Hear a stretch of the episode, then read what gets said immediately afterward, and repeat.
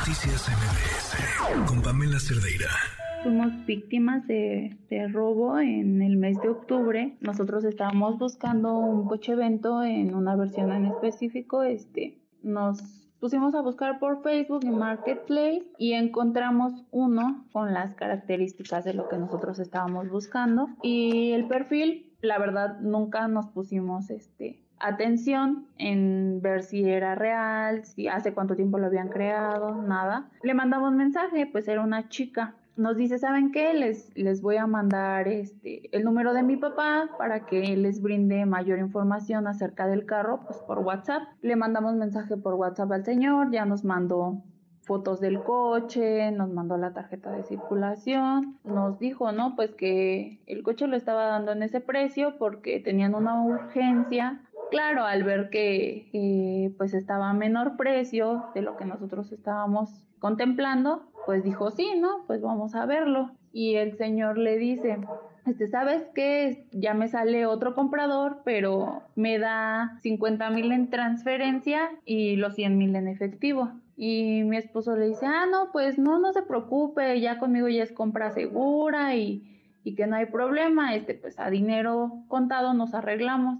Y pues ya, ¿no? Desde ahí a lo mejor ya era una alerta que nosotros no vimos. El fin de semana nos habla y nos dice, no, que voy a ir a una fiesta con un familiar a Chimalhuacán. Este, ya te queda más cerca a ti, ya me queda más cerca a mí, yo estoy con mi familia. Este, y pues ahí hacemos el trato sin problema. No, pues que sí, sí me interesa.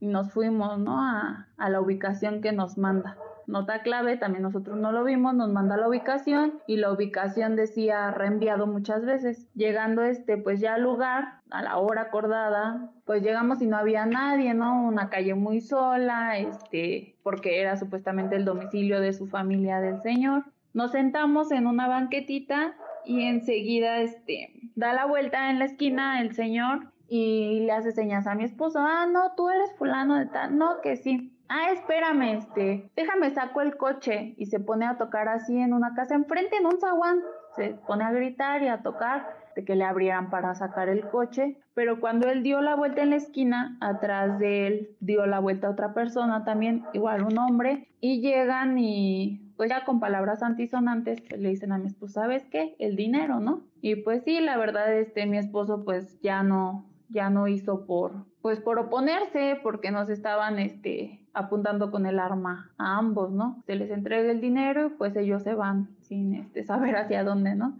Ya para el mes de diciembre a nosotros nos hablan que pues ya habían agarrado a uno de ellos por otro caso similar. Una de tantas historias. Si van a comprar un vehículo, ¿qué hacer? Eh, tener de muchísimo cuidado. Doctor Salvador Guerrero Chiprés, presidente del Consejo Ciudadano para la Seguridad y Justicia de la Ciudad de México. ¿Cómo estás? Buenas noches. Eh, buenas noches, familia. Pues estás tocando un punto central y creo que la historia es muy detallada y ofrece precisamente las vulnerabilidades y las oportunidades, lo que tenemos que hacer en estos casos, ¿verdad? ¿Qué tan común es esto que han detectado ustedes? Bueno, te comento que del enero 1 del 2021 a la fecha hemos recibido 237 reportes por lo que llamamos fraude de compraventa de autos en Internet.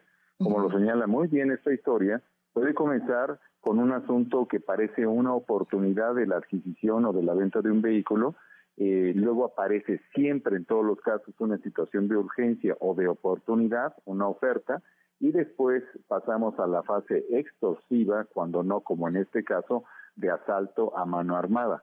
En estos 237 reportes, lo que identificamos sí es este patrón común que estamos ahí eh, pues comentando y que se inicia desde un punto de vista preventivo con verificar el perfil de las personas, ¿verdad? Y algo muy importante que nosotros decimos desde hace 50 meses. Ahí están dos lugares de compra segura. El módulo zona centro, que estaba en la avenida Vértiz 59, y el otro módulo zona oriente, en calle Enrique Contel, que está allá por la avenida Guelatao, en la colonia Chinampac de Juárez, eh, en la alcaldía Iztapalapa. Esos son los dos lugares que podemos garantizar que son seguros. ¿Esos lugares son del gobierno, de la Ciudad de México? Esos son de la Fiscalía General de Justicia y ahí hay precisamente policías de investigación y hay garantía de una supervisión de una compraventa que además puede conducir pues, a la verificación de los datos sobre la propiedad del vehículo, porque luego remarcan los vehículos, Pamela. Les borran los datos porque también podemos estar comprando un vehículo robado y les marcan otros. Entonces sí es muy importante que seamos cautelosos. Sí, ya de los, del peor de los casos sería el mejor, ¿no? Bueno, te asaltaron, pero de otra forma. Este, sí. Eh, a ver, eh, si alguien encuentra una oferta en línea, nos decías, tienen que verificar la identidad. ¿Cómo se hace esto? Los datos de Repube, que son accesibles en general. Por supuesto que se puede hacer una eh, búsqueda invertida, digamos, si la persona que está ahí fotografía coincide con el nombre, se puede poner su nombre, registrar si tiene algunos otros datos o no tiene ninguno. Y como se dice ahí, la propia víctima de este caso que tú mencionas, verificar la antigüedad del sitio y qué tipo de actividad tiene, qué tipo de actividad tiene, si es un sitio, si es una página, si es simplemente una cuenta de Twitter, hay muchas variantes. Hay que señalar que en estos reportes el 61% de los casos se trata de tentativas de robo eh, de fraude de compra-venta de autos eh, por Internet que el 61% se consuma y de los casos consumados, los datos que tenemos en el Consejo Ciudadano indican que hubo un daño de 5 millones 660 mil pesos, para darte algunos datos. Es altísimo el número. Eh, ¿Han detectado que se den mayormente en algún sitio en específico o que sean cuentas en redes sociales? Eh, no, estoy hablando de las plataformas, te doy los porcentajes también de las plataformas, además de que los datos que te presento sí incorporan datos del Estado de México, la capital nacional, Nuevo León, Quintana Roo y Veracruz, que son los más frecuentes. El 43% de la oferta de compra y venta falsa de vehículos ocurre en Facebook, 16% en general por Internet, 12% con páginas web falsas, Mercado Libre aparece en un 10% junto con segunda mano, eh, y también por WhatsApp, que antes no teníamos ni un dato, por WhatsApp, digamos hace 48 meses, y ahora tenemos el 2%, es decir, la presencia de este fraude por WhatsApp ha crecido considerablemente, aunque en proporción con lo de Facebook y otras páginas y segunda mano en Mercado Libre, pues es relativamente menor todavía. En las medidas preventivas, Pamela, como siempre tú estás preocupada por eso, te los comento, pues hay eh, páginas donde se puede cotizar la compraventa de un vehículo y por supuesto que la urgencia de vender o comprar es un signo que tenemos que tener con pinzas.